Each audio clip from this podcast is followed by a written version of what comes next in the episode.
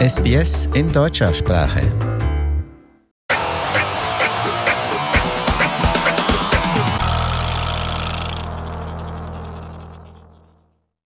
Ben von Stebut arbeitet im Moment noch im berühmten Ormeggio, einem der Innenlokale in Sydney. Hallo Herr von Stebut, was machen Sie denn da ganz genau? Erzählen Sie uns noch ein bisschen mehr. Äh, hallo erstmal, also ähm, ich arbeite da jetzt seit drei Jahren, äh, habe da meine Ausbildung gemacht und ähm, im Moment arbeite ich in der Nachspeisensektion. Also da gibt's dann das berühmte Tiramisu oder was muss ich mir vorstellen bei italienischen Desserts? Also wir hatten auch schon mal eine Tiramisu-Nachspeise, aber das ist, sieht dann bei uns ein bisschen anders aus. Im Moment haben wir eine Nachspeise mit Reis, Eiscreme und Datteln. Hört sich verführerisch an, auf alle Fälle. Jetzt zieht sie es aber nach Europa in ganz andere Gegenden, nicht nach Italien, sondern nach Skandinavien und da haben sie ganz Großes vor.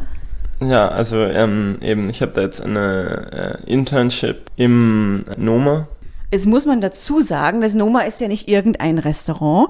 Das ist ja wiederholt zum besten Restaurant der Welt ernannt worden und äh, wird ja von einem ganz bekannten Koch vom René Rezepi geführt. Das ist ja auch ein Kontakt, den hat man nicht eben mal so in der Hosentasche. Wie kam das zustande?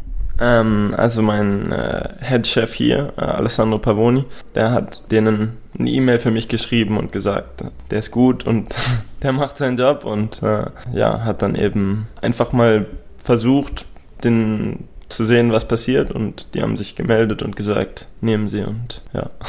Und wie lang sind Sie da jetzt dann? Äh, drei Monate. Also erstmal drei Monate und dann mal sehen, was passiert. So.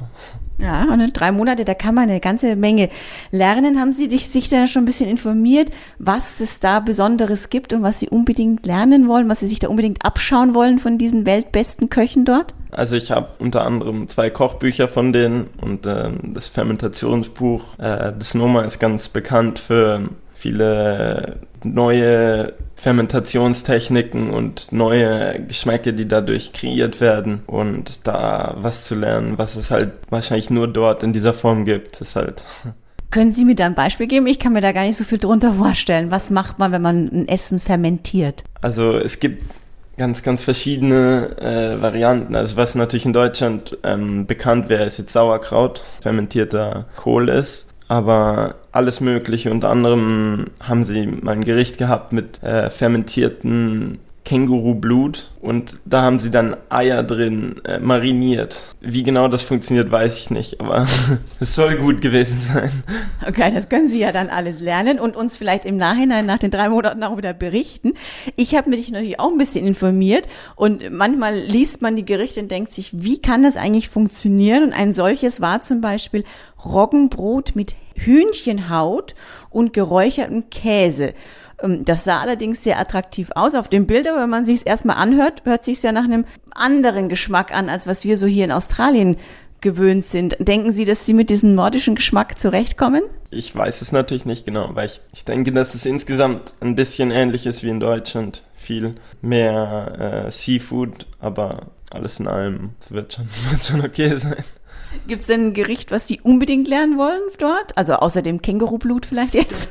Insgesamt mehr so den Ansatz und halt die Techniken, die es halt auch nur dort gibt, wie eben zum Beispiel die verschiedenen Fermentationen, mehr als jetzt ein spezielles Gericht. Aber auch so die, also die Vorgehensweise, wie neue Gerichte entwickelt werden und solche Sachen, mehr als jetzt ein bestimmtes.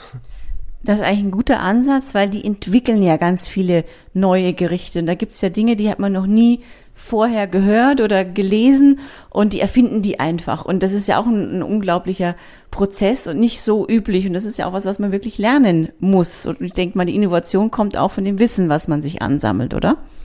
Ja, auf jeden Fall. Also es hat auch ganz viel mit so Erfahrung zu tun, was man halt weiß, was schmeckt, was zusammenpasst.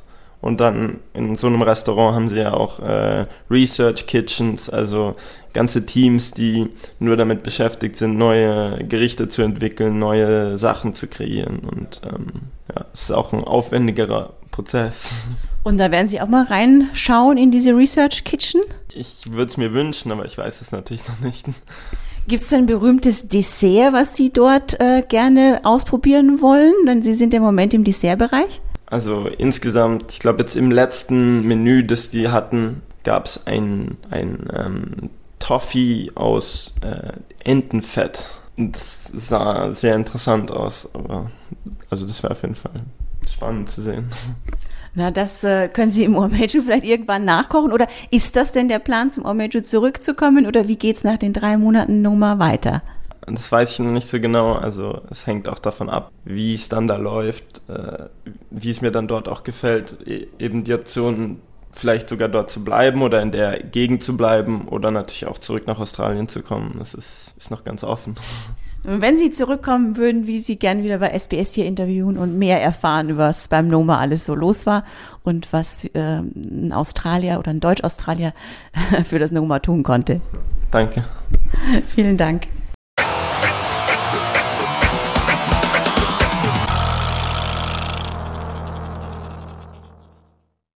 Kommentieren Sie unsere Inhalte, liken Sie uns auf facebook.com slash sbsgerman